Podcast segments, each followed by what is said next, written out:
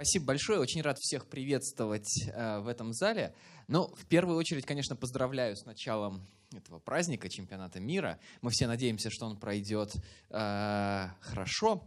Но вот сегодня я как раз буду говорить про ситуации, когда что-то пошло не так, когда случаются какие-то непредвиденные обстоятельства, которые м, можно было бы предусмотреть. И мы посмотрим э, несколько примеров самых разных, от уровня чемпионата мира до уровня студенческих соревнований, от футбольных до э, баскетбольных и гандбольных. И мы увидим, что на самом деле на даже самых крупных соревнованиях часто происходят совершенно непредсказуемые, непредвиденные вещи. Вот о них сегодняшняя э, лекция. Я буду говорить как дизайнер турниров. Дизайнер турниров – это человек, который придумывает правила проведения турниров. А, вот работа дизайнера как раз стоит в том, чтобы придумать такие правила, чтобы подобных сегодняшним проблемам не случалось. Давайте начнем. Мы рассмотрим несколько отдельных историй. И сначала давайте, может быть, рассмотрим самую известную из них. Давайте перенесемся в 1994 год в Тринидад и Тобаго. Здесь проходит турнир под названием Shell Caribbean Cup. Это турнир, в котором играют национальные сборные э, по футболу стран Карибского бассейна. Э, и в одной из групп этого турнира сошлись три команды. Э, команды Барбадоса, э, Барбадоса, Барбадоса, э, команды Барбадоса, Гренады и Пуэрто-Рико. Э, по правилам турнира – в следующий этап выйдет только одна команда, победитель группы. Вот если у нескольких команд по итогам этого мини-турнира из трех команд будет одинаковое число очков, то тогда э, будут смотреть на дополнительные показатели, а именно на личную встречу между теми командами, которые набрали одинаковое число очков. Если же там сумма очков одинакова, то тогда еще один дополнительный показатель, разница забитых пропущенных мячей определит победителя. Это вроде бы совершенно классические правила, которые часто используются в самых разных турнирах. Три игры всего в группе. Две из них уже состоялось. Э, Пуэрто-Рико проиграла со счетом 0-2 Гренаде и выиграла со счетом 1-0 у Барбадоса. Таким образом, э, после двух игр у Гренады и у Пуэрто-Рико по 3 очка – у Гренады разница мячей плюс 2, у Пуэрто-Рико разница мячей минус 1. Э, у Барбадоса очков пока нет. Поэтому в последнем туре, чтобы Барбадосу на что-то претендовать, ему обязательно нужно обыгрывать Гренаду. Причем не просто обыгрывать, а с достаточно хорошей разницей забитых пропущенных мячей, чтобы опередить при этом и Гренаду, и Пуэрто-Рико. Давайте, давайте заметим вот что. Давайте заметим, что на самом деле Пуэрто-Рико уже точно не сможет выйти в следующий этап турнира. Потому что э, сейчас Пуэрто-Рико отстает от Гренады. Э, по разнице мячей, значит, в три мяча отстает от Гренады. Чтобы опередить Гренаду, Пуэрто-Рико надо, чтобы Гренада в последнем раунде проиграла Барбадосу с разницей как раз как минимум в те самые, э, в те самые три мяча. Но если это вдруг произойдет, то тогда Барбадос выиграет с разницей в те самые три мяча или больше. И тогда уже Барбадос точно займет первое место в этой группе, поскольку у него разница мячей будет заведомо положительной. Таким образом, что бы ни случилось в последней игре, Пуэрто-Рико уже точно ничего не светит. Значит, Гренада и Барбадос разыгрывают между собой квалификацию в следующий этап. А, какая цель у каждой из этих команд? С каким счетом нужно сыграть? Ну, давайте легко заметим, что Барбадос устроит победа в два мяча. Тогда у Барбадоса будет разница как минимум плюс один, а у Гренады будет уже ноль или меньше. Да? Вот ровно с этими целями команды на последнюю игру и выходят. Барбадос должен победить с разницей в два мяча или больше, а Гренада должна проиграть с разницей не больше, чем в один мяч. Все бы ничего, но были у этого турнира еще кое-какие специфические правила, а, которые привели, а вот к чему привели.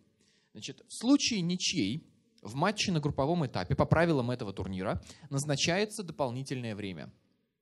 А, что такое дополнительное время? Это просто команды играют еще два тайма по 15 минут, а, соответственно, еще 30 минут, которые могут позволить определить победителя игры.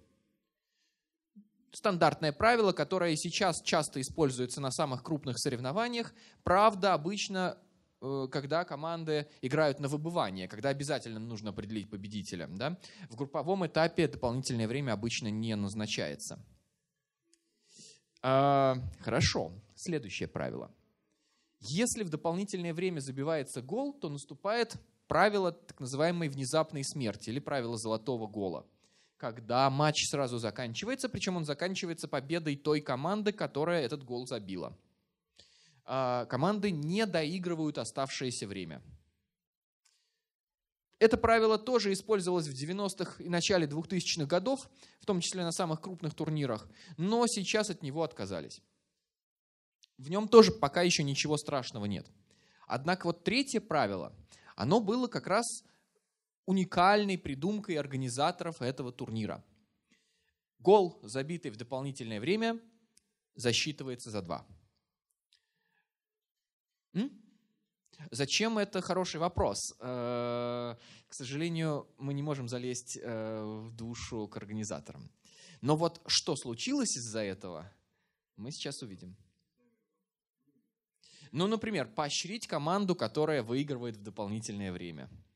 Э, она приложила много усилий, она потратила значит, больше сил. Вот давайте, да, да, да, давайте, давайте Поэтому ее гол в дополнительное время засчитаем за два. Например, так. Других идей у меня нет на этот счет. А вот, а, а вот с последствиями нужно разобраться. Последствия были такими. Значит, к 80-й минуте Барбадос успешно забил два мяча, и счет 2-0 его полностью устраивал. Со счетом 2-0 Барбадос выходит в следующий этап с первого места группы. Однако на 83-й минуте Гренада один мяч от Квитала. И счет стал 2-1, а это уже счет, который полностью устраивает Гренаду.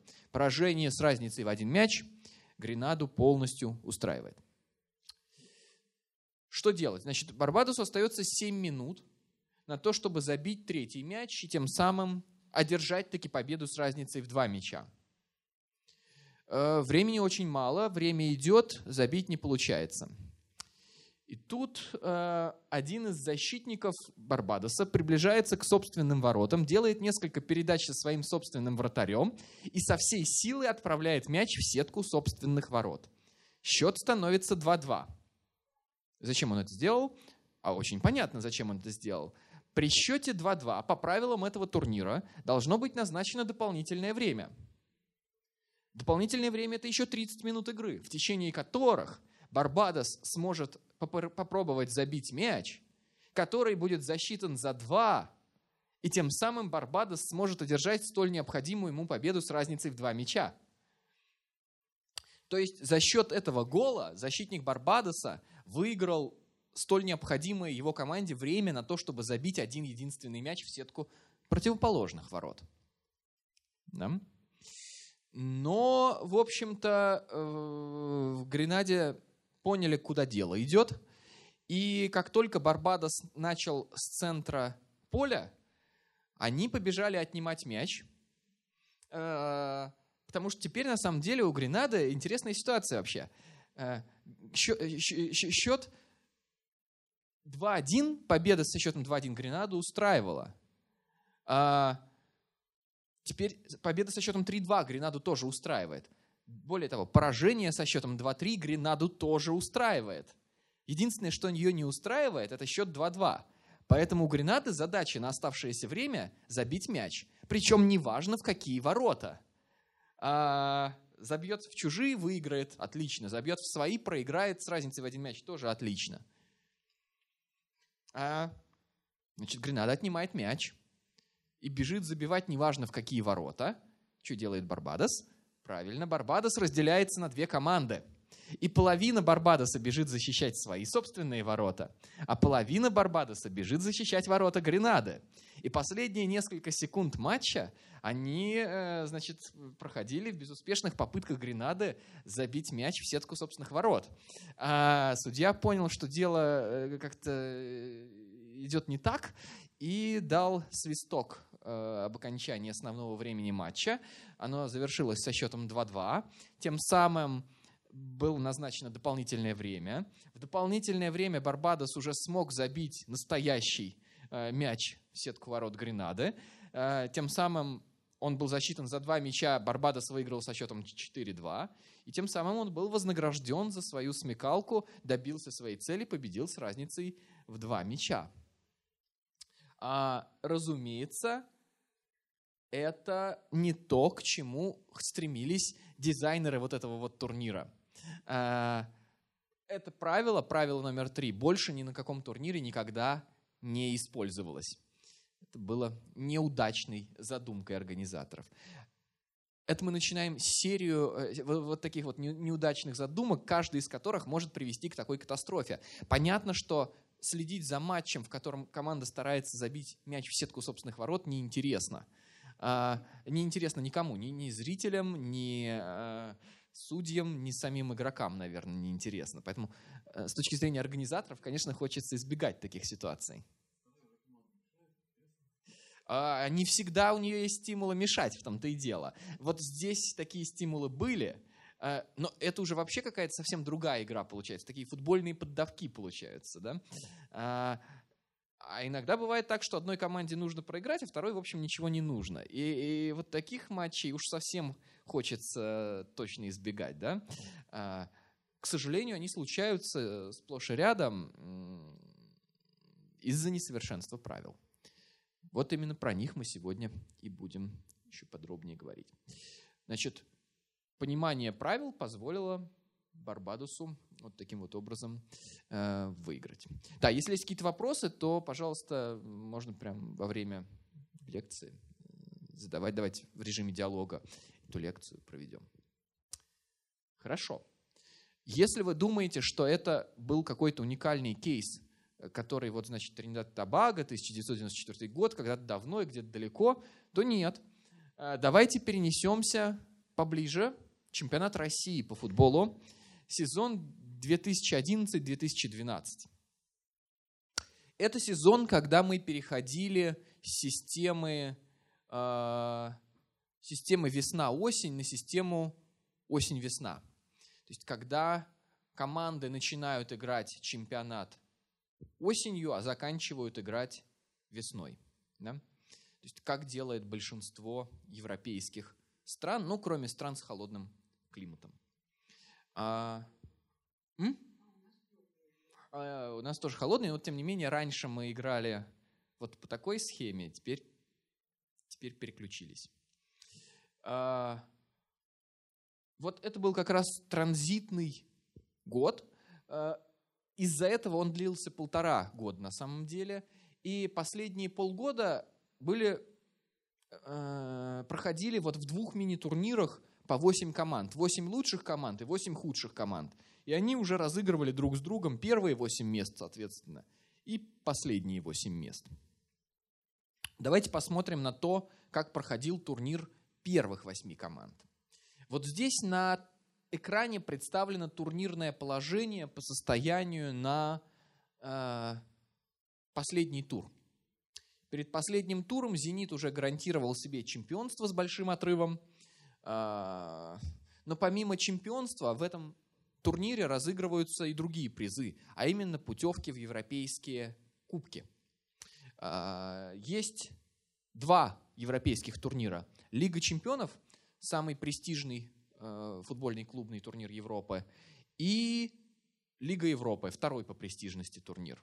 И обычно в каждой стране лучшие команды отправляются играть в Лигу чемпионов – Следующие команды отправляются играть в Лигу Европы. А количество путевок определяется в соответствии с рейтингом Национальной ассоциации в таблице коэффициентов УЕФА. А, значит, Возвращаемся к чемпионату России. Здесь был запланирован последний тур на 13 мая. В нем должны были сыграть между собой Кубань и Динамо, Рубин и ЦСКА, Локомотив и Спартак, Анжи и Зенит. И кроме того, еще должен был состояться финал Кубка России. Э, в финал вышли Рубин и Динамо. Э, для дальнейшего повествования будет важно, как распределяются путевки в европейские футбольные клубные турниры. Итак, у России в тот сезон было шесть путевок. Две путевки в Лигу чемпионов. Их получают две команды, которые занимают верхние места в э, чемпионате России. Дальше. Команды, которые занимают места с третьего по пятое в чемпионате России, отправляются в Лигу Европы. Еще остается одна путевка в Лигу Европы – а, ее получает победитель Кубка России. Все бы ничего, но может произойти ситуация, когда победитель Кубка России уже получил право сыграть в европейских турнирах через чемпионат России. И, соответственно, правила должны описывать, как поступать в таком случае, кому перераспределять эту вакантную путевку. На этот счет есть правило 4 и 5. Правило 4 говорит, что если победитель Кубка России занял в чемпионате России первое или второе место, то есть квалифицировался через чемпионат в Лигу чемпионов, в самый престижный турнир, то тогда эта команда идет играть в Лигу чемпионов, а оставшаяся вакантная путевка в Лигу Европы перераспределяется в пользу э, финалиста Кубка России. То есть считается, что финалист Кубка России в финале проиграл очень сильной команде, команде, которая квалифицировалась в Лигу чемпионов, поэтому эту команду стоит поощрить, и она отправляется в Лигу Европы. Однако же, если победитель Кубка России занял в чемпионате России э, здесь опечатка, третье, четвертое или пятое место. А если победитель Кубка России занял в чемпионате России третье, четвертое или пятое место – то есть попал в Лигу Европы через чемпионат России, то тогда вот вакантная путевка перераспределяется не в пользу финалиста Кубка, а в пользу следующей команды из чемпионата, которая не получила пока еще путевку, то есть шестой команды чемпионата. Таким образом, у нас возникает э, два разных правила в зависимости от того, э, как высоко оказался победитель Кубка в чемпионате России. И вот к чему это привело в нашей ситуации. Давайте предположим гипотетически, что несколько матчей закончится следующим образом. Значит, Динамо выиграет у, Кубина, э, у Рубина Кубок России. Давайте предположим, что в чемпионате России Динамо обыграет Кубань, а матч Рубина и ЦСКА завершится в ничью. Э, итог матча Анжи-Зенит для нас не важен, потому что Зенит уже точно первый, а Анжи уже точно э, гарантировал себе попадание в Лигу Европы. И изменить это ничто не сможет. Поэтому остается у нас один единственный матч. Локомотив-Спартак, итог которого как раз и будет определять распределение путевок в европейские футбольные турниры. Вот в этой табличке рассмотрены все три возможных случая. Что произойдет, если Локомотив выиграл? Что произойдет, если ничья? Что произойдет, если Локомотив проиграет Спартаку? И давайте посмотрим, что происходит. А если Локомотив выигрывает, то тогда первое и второе место, соответственно, у Динамо э, и Зенита, э, в лиг... они отправляются в Лигу чемпионов – в Лигу Европы отправляется ЦСКА, Спартак и Анжи, как команды, занявшие места с 3 по 5. И, кроме того, Рубин, как финалист Кубка России, который проиграл в финале Кубка Динамо, которое заняло второе место в чемпионате и тем самым попало в Лигу чемпионов. То есть тогда третья, четвертая, пятая и седьмая команды чемпионата отправляются в Лигу Европы.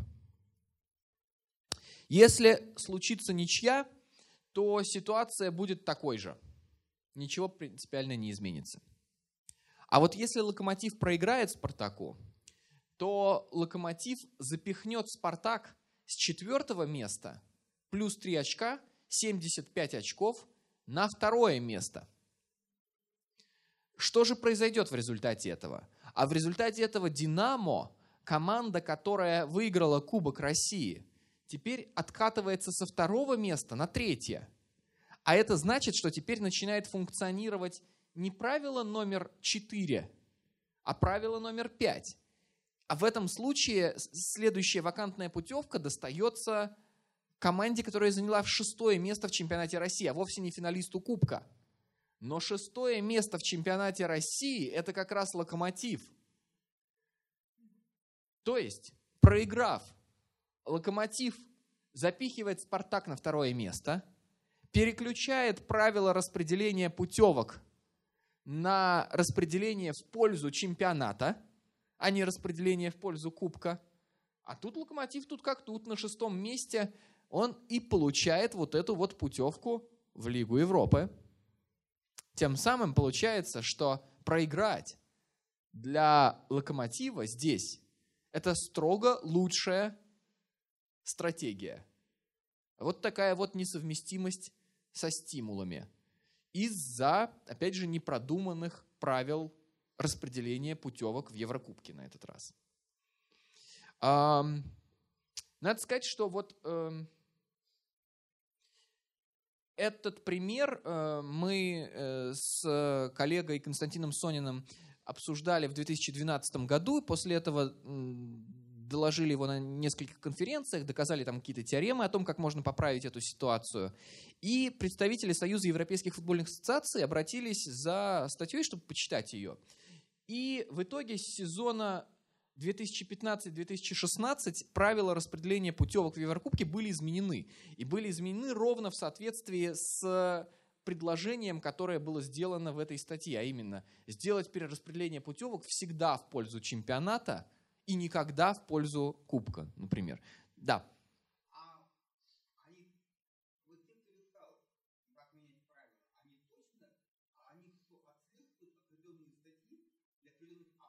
Они участвуют в профильных профессиональных конференциях. И если они там обнаруживают что-то, что их беспокоит, то тогда они, естественно, связываются.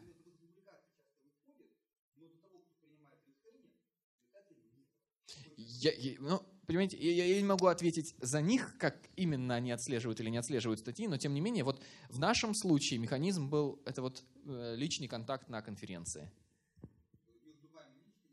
Они услышали доклад, и после этого, да, уже попросили статью. Да. Да. Да.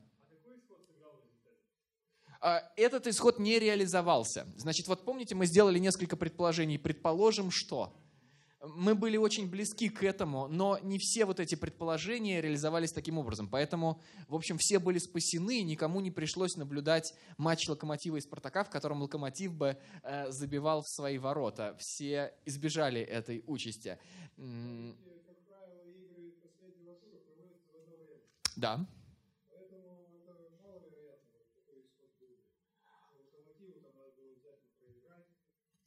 Справедливо следующее. Справедливо, что это действительно очень маловероятный исход, потому что э, вот, вот такие вот проблемы возникают в ситуациях, где все очень связано специфическим образом.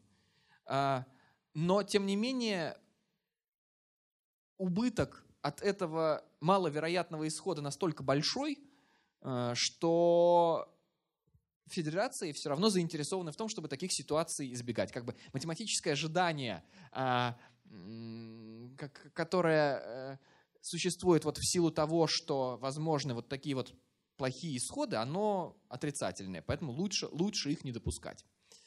А, но а второй момент, который вы упомянули, то, что матчи проходят в одно время, ну, на самом деле принципиальной разницы здесь нету для вот этого повествования, потому что, ну, да, ничего здесь не... Э, даже если эта ситуация не реализовалась, э, Локомотиву, в общем, ничего другого не оставалось, потому что он все равно Анжи уже не опережал. Э, то есть это не мешало бы ему, если бы он с самого начала играл на поражение, это не мешало бы ему это не расстроило бы его, если эта ситуация не реализовалась. Вот. Поэтому тут как раз все с этой точки зрения чисто. Вот. Сейчас такой ситуации не существует. Тем не менее, даже самые крупные турниры по-прежнему, например, отбор э, на чемпионат мира 2018 года тоже страдал от возможной несовместимости со стимулами. Подробнее это можно прочитать в работе коллеги Ласла Цата из э, Будапештского университета Корвинуса в нем описано, в этой работе описана ситуация, в которой значит, команда могла умышленно бы проиграть и тем самым, а, и тем самым квалифицироваться на чемпионат мира. А, там, там история немножко в другом. Там история в том, что все команды состояли из разного числа, все группы отборочные состояли из разного числа команд. В некоторых группах было по 5 команд, в некоторых группах было по 6 команд. И при определении вторых мест нужно было учитывать ровно по 5, э, ровно по 5 матчей. Да? И поэтому в тех группах, в которых было 6 соперников, значит, исходы матчей с последними соперниками отбрасывались. И там игра была на том, чтобы, наоборот, э, выпихнуть команду, которая сейчас находится на последнем месте, наверх, чтобы зачесть э, удачный результат игры с ней. Вот такого рода сюжеты возникают возникают даже в самых, в самых, на самых крупных турнирах. Хорошо. Еще один интересный сюжет, который я предлагаю обсудить, теперь уже про гандбол. Давайте перенесемся в 2014 год на чемпионат мира по гандболу. И здесь ситуация такая. Здесь очки, которые команды набирают на предварительном этапе, переносятся в следующий этап. И вот эта история тоже может быть причиной возникновения несовместимости со стимулами. Итак, как устроен чемпионат мира по гандболу 2014 года? Предварительный раунд. 16 команд. Они разбиты на 4 группы по 4 команды. По правилам турнира из каждой группы три лучшие команды проходят в следующий этап – причем дальше будет устроено так. Э, группа А объединится с группой Б. То есть три команды из группы А объединятся с тремя командами из группы Б и образуют вот такую пульку из шести команд на следующем этапе. Причем результаты тех матчей, которые уже были сыграны на первом раунде, переносятся э, на второй раунд. То есть команды из группы А реально во втором раунде будут играть только против команд из группы Б. Да, а потом уже суммируется количество набранных очков и определяются победители. То же самое с группами С и Д. Если, значит, как команды ранжируются? Понятно, кто больше очков набрал, тот и молодец. Если команды набрали одинаковое количество очков, то тогда они ранжируются по разнице мячей, соответственно, в матчах между командами, которые набрали равное количество очков потом по числу забитых мячей в этих матчах, и только потом уже по разнице мячей во всех матчах группы. И только потом уже по числу забитых мячей во всех матчах группы. Да? Вот так вот устроены правила этого турнира. Давайте посмотрим, как он проходил. А, одна из групп, в ней сошлись команды Франции, Сербии, России, и Польша. Два тура уже состоялось. А, как они, э, после двух туров у Франции две победы, у Сербии и России по одной победе и по одному поражению, у Польши два поражения. Значит, число очков. Вот оно, разница забитых пропущенных мячей, но это во всех матчах группы, вот она. Последнем туре должны сыграть между собой Польша с Россией и Франция с Сербией. Давайте посмотрим на турнирную таблицу и посмотрим, кому что вообще нужно от, этой, от этого последнего тура. Польша. Вот с ней проще всего.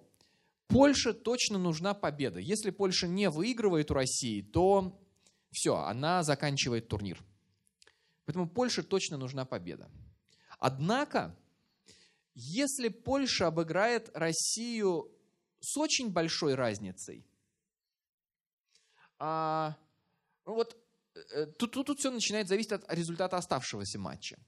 Давайте посмотрим на матч между Францией и Сербией. Если Сербия набирает очки против Франции, то, в общем, все равно с какой разницей Польша обыграет Россию, да? А, обыграет, все, займет третье место. А вот если Франция обыграет Сербию, то тогда, то тогда Сербия, Россия и Польша будут сравнивать число забитых мячей в матчах друг с другом.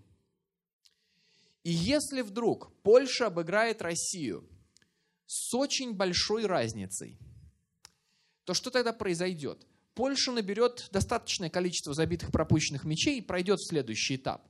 Однако тем самым она утопит Россию, тем самым в следующий раунд пройдут Франция, Польша и Сербия, и Польша пройдет в следующий раунд с нулем очков. Она не возьмет с собой победу против России. Поэтому лучше бы всего для Польши было бы, во-первых, обыграть Россию, а во-вторых, сделать это с не очень большой разницей, чтобы в следующий раунд вместе с Польшей прошла и Россия, чтобы Польша зачлась эта победа над Россией.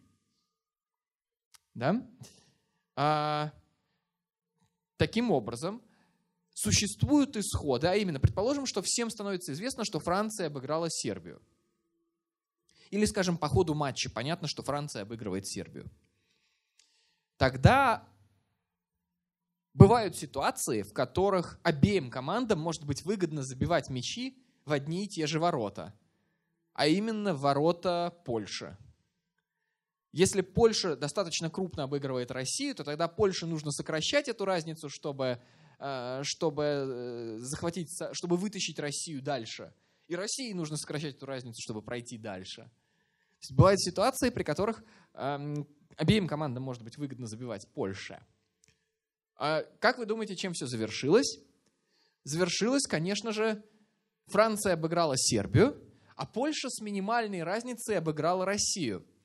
А, в следующий раунд прошли Франция, Польша и Россия.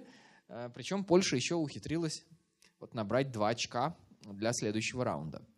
При этом по ходу игры между Польшей и Россией игра развивалась так. В первом периоде Россия вела с достаточно большим отрывом. Во втором периоде что-то пошло не так и Россия начала крупно проигрывать, но потом под занавес матча Польша остановилась, и, э, и Россия смогла сократить разницу в счете, и этого хватило для прохода в следующий этап. Это тоже всем очень не понравилось, и правила дальше тоже были изменены. Вот еще один пример, еще одна история, еще один сюжет, как непродуманные до конца правила могут повлиять на э, стимулы команд, играющих в турнирах, играть в правильную сторону. Таких ситуаций тоже лучше избегать. Так что у нас со временем контролирую время. Отлично. Да. Вот, к сожалению, я сейчас не могу ответить на этот вопрос, проводились они в одно время или нет. Надо посмотреть. Вот я, я, я не знаю. А, я не знаю, надо посмотреть. Насколько я понимаю, вот Э, гонболисты Польши и России уже знали, чем все примерно закончится, и поэтому играли... Э, то, то, то есть то, что в начале Россия вела, потом Россия много проигрывала, а под конец резко сократила отставание, вот это вот задокументированный факт. Вот кто из них играл раньше, надо посмотреть. Э, либо одновременно, либо Франция и Сербия раньше.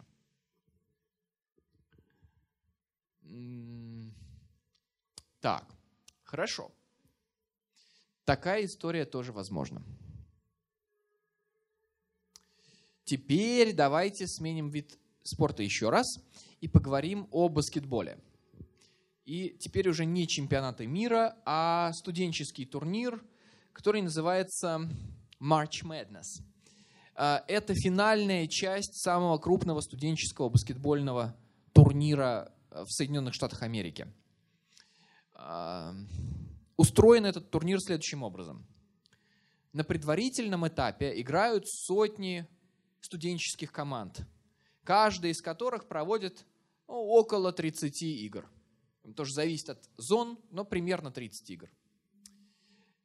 все они стремятся попасть в финальную часть турнира, которая называется «Мартовское безумие», March Madness.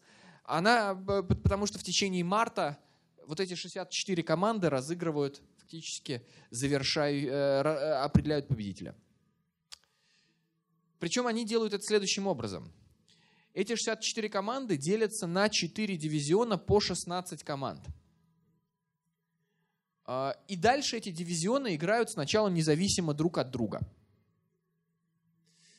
в каждом дивизионе команды сеются по силе с первой по шестнадцатую на основании результатов матчей на предварительном этапе. После этого команды начинают играть на вылет.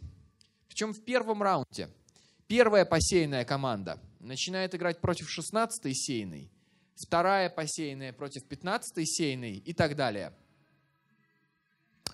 В остальных раундах Принцип такой же, но в случае, если происходят неожиданности, то перепосева команд не происходит. То есть, если, например, 16-я команда вдруг обыграла первую команду, то дальше она идет по турнирной сетке, э, как бы по дорожке, которая предназначалась для первой команды. Э, вот, вот это, собственно, турнирная сетка. Да, первый раунд, первая команда против 16, девятая против 8, пятая против 12, 13 против 4. Значит, победители тут играют друг с другом и так далее. И вот финал этой конференции из 16 команд. Вот это стандартная турнирная сетка, которая часто используется во многих видах э, спорта при э, проведении турниров по олимпийской системе. Однако оказывается, что у такой вот турнирной сетки есть тоже свои недостатки. А, а именно – Здесь, в этой таблице, собрана статистика проходов в следующий этап э, за все турниры с 1986 по 2010 год. Э, что здесь? По вертикали отложены номера посевов команды. То есть это вот первая сейная, это 16 сейная. А дальше по, э, по вертикали, соответственно, отложено э, количество раундов, которое прошла команда. Э, вот тут откладываем, по строчкам откладываем э, посев команд, номер посева команды, а по столбцам откладываем, сколько раундов эта команда прошла. Например, первая сеянная команда в 100% случаев проходила один раунд – то есть первая команда всегда обыгрывает 16-ю команду в этом турнире. Ну, статистически просто. За вот эти вот э, 24 года проведения, 25 лет проведения турнира. Почему здесь 6 раундов, а не 4? Вы могли заметить, что вот 16 команд, 16 командам достаточно 4 раундов, чтобы определить победителя. Но дальше еще 2 раунда. Я напомню, у нас 4, 4 конференции по 16 команд, поэтому еще 2 раунда нужно на то, чтобы, соответственно, победители конференции друг с другом определили победителя. А, и так далее. Вот в этой таблице можно заметить интересные особенности.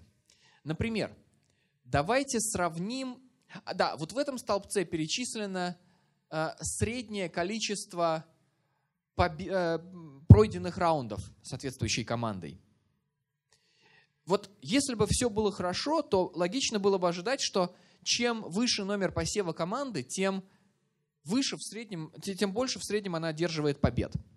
Ну, то есть логично, что первая команда э, одерживает больше всех побед. Логично. Вторая команда больше всех остальных, логично. Но вот если мы спустимся, например, чуть ниже и посмотрим на девятую и на десятую команды, то мы заметим, что девятая команда одерживает меньше побед в среднем, чем десятая команда. И вот девятая команда проходит два раунда гораздо реже, чем десятая команда проходит два раунда. 18% против 3%. С чем это связано?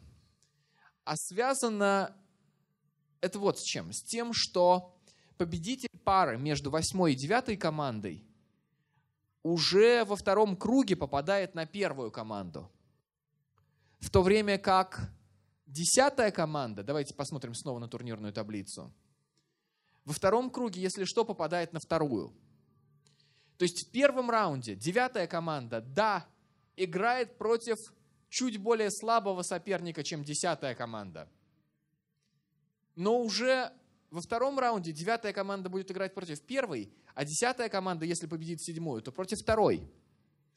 И вот эта вот разница между первой и второй командой оказывается гораздо более важной и гораздо более значимой для прохождения двух этапов, чем разница в первом раунде между, соответственно, восьмой и седьмой командой. Поэтому что получается? Получается, что статистически команда, которая занимает десятое место, имеет больше шансов пройти дальше, чем команда, которая занимает а, девятое место. Поскольку с количеством пройденных раундов э, а, от него зависят и призовые выплаты, а они довольно существенные на финальной стадии этого турнира, то у команд возникают стимулы к тому, чтобы пытаться манипулировать своим местом посева в этой турнирной сетке. А если, предположим, что мы уже гарантировали себе участие в следующем раунде, участие вот в этой финальной пульке. Мы можем проиграть последнюю игру или две, чтобы оказаться на десятом месте, а не на девятом месте. Да. Да. И тем самым... Да. Да. Да. Да. Э, ну, то есть, опять же, за руку никто не хватал. Но существует э, как раз вот в работе авторов, которые Э, э, в работе авторов, я здесь привожу ссылку, да, в этой работе можно, можно почитать о том, что команды начинают играть хуже, вот когда они оказываются вот в такой зоне, когда они могут поменять свой номер посева. А, скажем, ну, хватать за руку, я имею в виду, не было такого, чтобы кто-нибудь на диктофон ловил установку тренера. Ребят, сегодня проигрываем. А...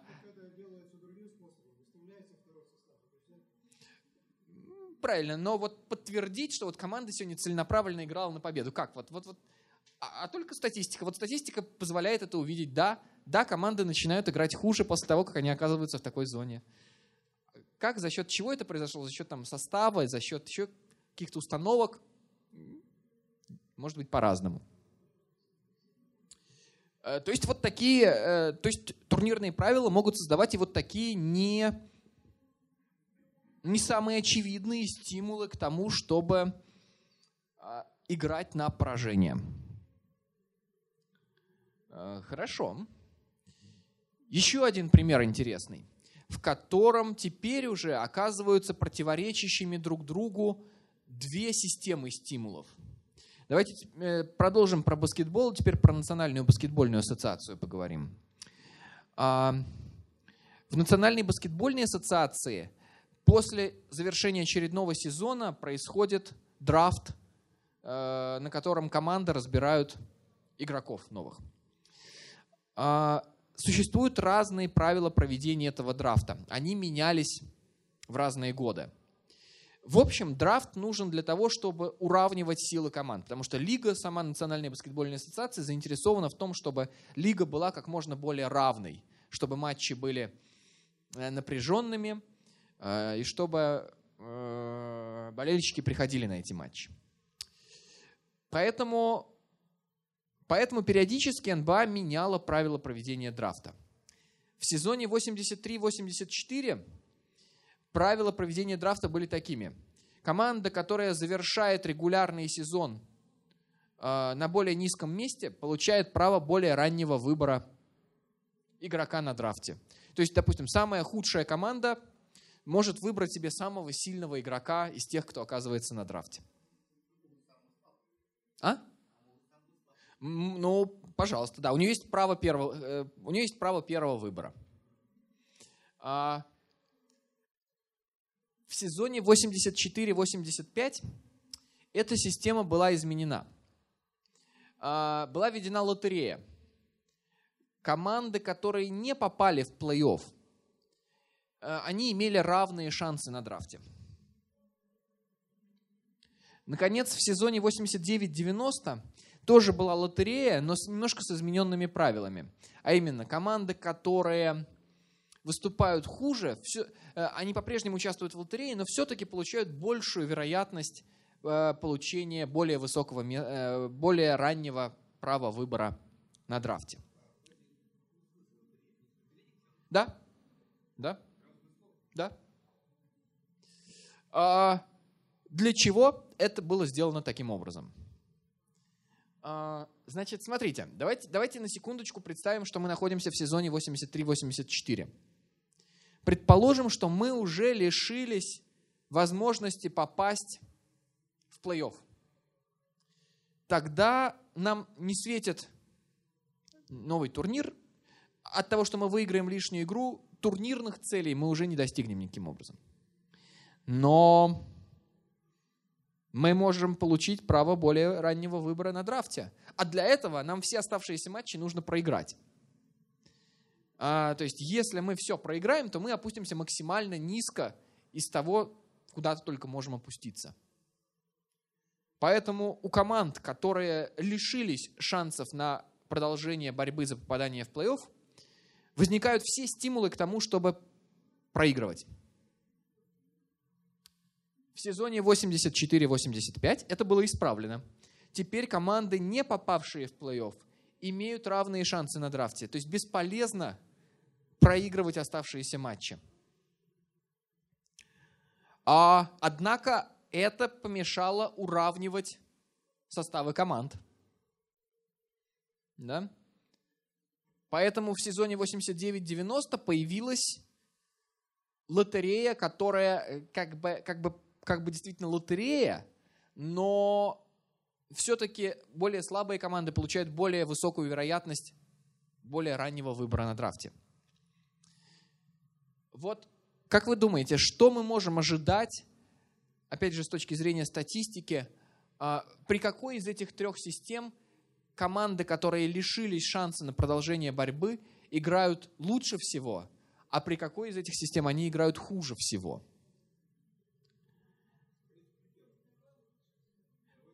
при второй лучше всего, а, а хуже всего?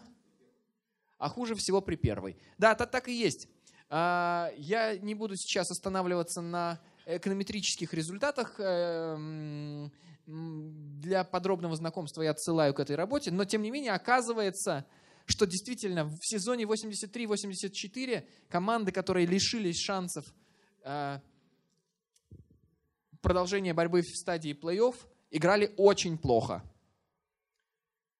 В сезоне 84-85 вдруг, неожиданно, очень хорошо. А в сезоне 89-90 посерединке. А, да, оно, оно на продолжении многих лет потом действовало. Оно, оно примерно до сих пор действует, да. А все-таки хочется уравнивать команды по силе. Именно. Именно. Это две направленные в разные стороны системы стимулов. И невозможно одновременно удовлетворить обе. Приходится искать компромисс. Вот как раз эта система, это и есть некий компромисс между ними. Про НХЛ сейчас не скажу. Это вот НБА. НХЛ нужно отдельно посмотреть. Интересно. Интересно. Да, да, но, но интерес... я, я, я сейчас просто не, не, не знаю деталей этой драфтовой системы НХЛ. Надо, надо посмотреть, возможно. Возможно. А, вот, поэтому на самом деле этот пример это свидетельство того, что команды очень чутко реагируют на стимулы. Вот за один сезон вы видите, как изменение правил привело к изменению стимулов команды, и к изменению их поведения. Так, ну вот, это на самом деле пять примеров, про которые я сегодня хотел рассказать. А, поскольку, насколько я понимаю, матч чемпионата мира сейчас уже скоро начнется, я предлагаю сейчас перейти в стадию вопросов. А, если есть какие-то вопросы, то я буду рад на них ответить. Да. А, смотрите, у нас идет запись, поэтому, э, чтобы у вас потом на записи было слышно, лучше говорить в микрофон. Да, вот этот слайд. Меня интересует э, вот, э, КХЛ. Там какова система драфта? Ну, давайте посмотрим. Я, я, я, я так сходу правила не готов описать систему драфтов КХЛ. Давайте посмотрим. Друзья, если есть вопрос, тяните руку. Так, давайте вот дамам. А, Скажите, пожалуйста, вот как вы считаете, э, в каком виде спорта сейчас вот такие самые несовершенные правила вот с точки зрения вот таких ситуаций? Хороший вопрос, спасибо большое. Мне кажется, что очень долгое время уязвимым с точки зрения вот стимулов было фигурное катание. И вообще субъективные виды спорта, в которых оценки выставлялись э, в зависимости от предпочтений э, каждого отдельного арбитра, вот они представляли большую, большое пространство для манипулирования. Потому что, например,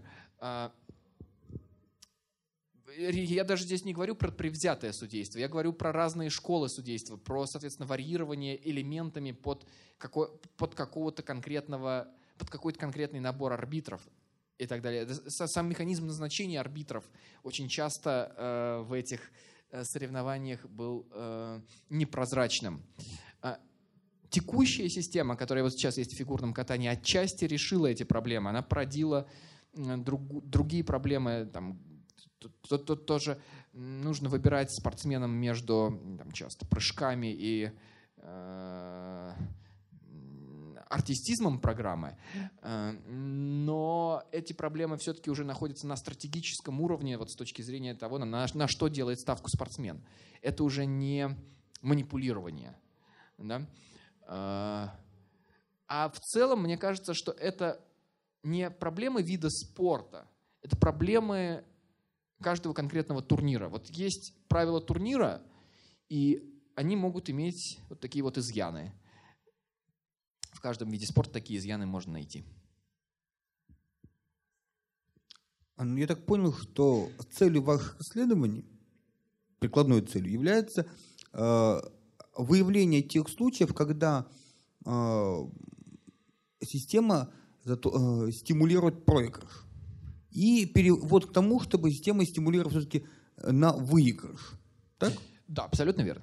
Э, Тогда вопрос такой. А вы проводили исследования в других э, системах, ну, вне, не спортивных, где тоже э, такое может быть? Где может быть стимулировано, например, на проигрыш оказать, а вместо стимулирования на выигрыш. Например, всякие конкурсы красоты, например, какие-нибудь конкурсы поступающих абитуриентов.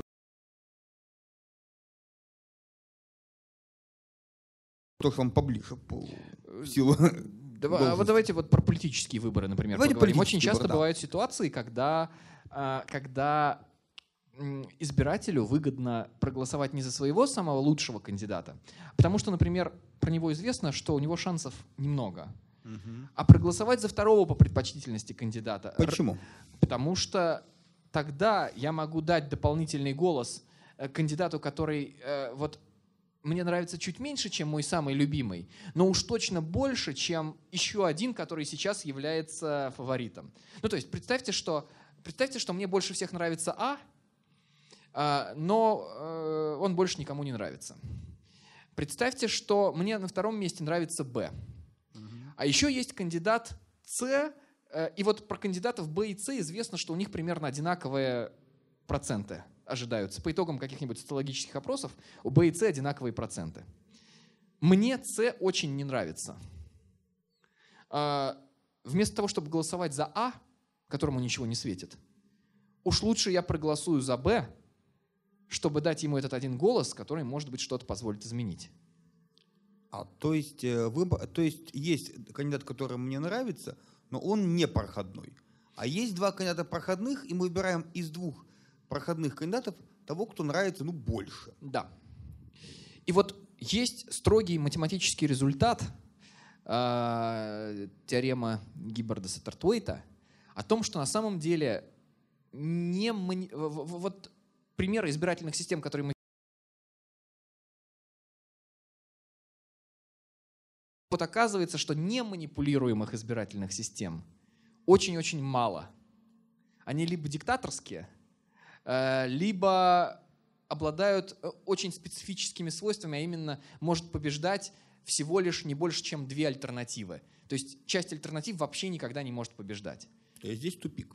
А, вот придумать не манипулируемую избирательную систему очень сложно.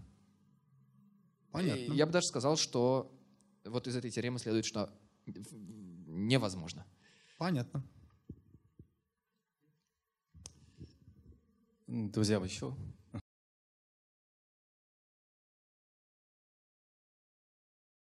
Конкретно вот вы участвовали, может быть, сейчас участвуете?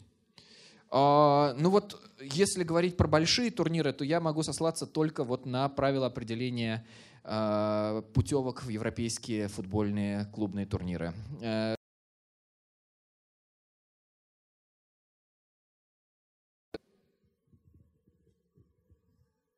Может быть, еще?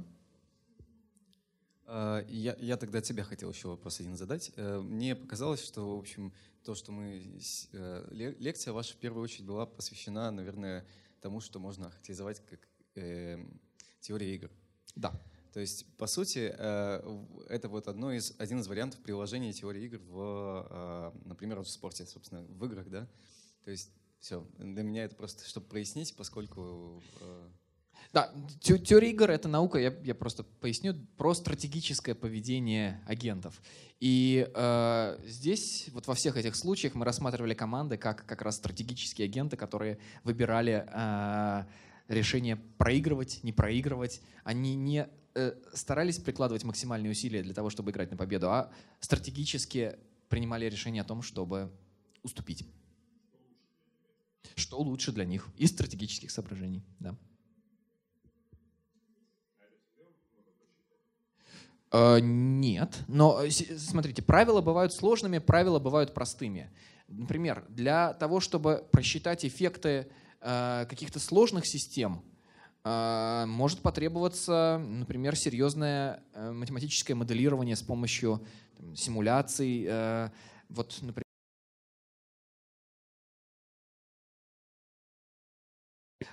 Для этого использовали сложные статистические пакеты, сложные статистические техники, а, чтобы оценить, насколько уменьшается конкурентность турниров после того, как на сезон 2018-2021 был- были изменены правила посевов в Лиге э, чемпионов. А, э, Вот, вот, вот такого рода задачами э, мы занимаемся, дизайнеры турниров занимаются. А Вот еще вспомнил по поводу НБА, очень интересное было м, событие. Э, Я сам не знаю, знаю в пересказе, поэтому вы, возможно, меня поправите. Там а, в одном из э,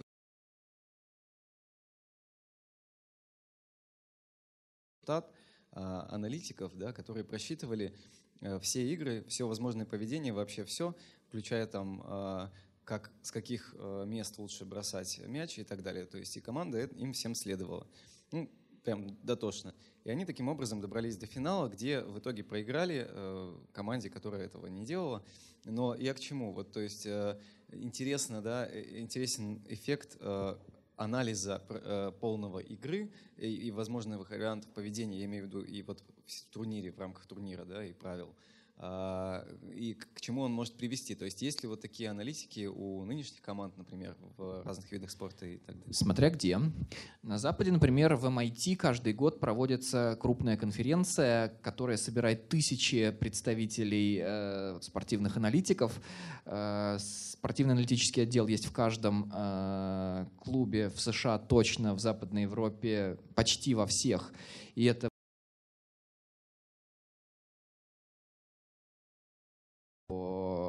математическим направлениям. А, У нас этого пока очень мало. К сожалению, насколько я знаю, из 16 клубов Российской футбольной премьер-лиги, которые в прошлом году участвовали в соревновании, только у одного есть подобный отдел. А вы, сами не думали этим заниматься? Ну, то есть профессионально, я имею в виду, помогать какой-нибудь команде или что-нибудь такое? Мы готовы Э, это делать, если будет интерес с другой стороны. К сожалению, мы часто okay, сталкиваемся с непониманием, а нужно ли это и может ли это чему-нибудь помочь. Я думаю, что через несколько лет такой интерес появится, понимание просто осознание этого, э, ну вот на несколько лет запаздывает. У «Зенита» есть. А Смотря что. Э, Вот у коллег из Российского футбольного союза, опять же, мы контактировали с ними.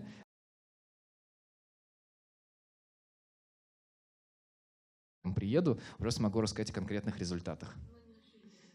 Пока э, мы, мы понимание нашли и планируем совместные проекты. Ну что ж, э, еще нет? Давайте, поблагодарим Дмитрия. Спасибо. большое за лекцию. Спасибо большое за внимание. Невероятно интересно.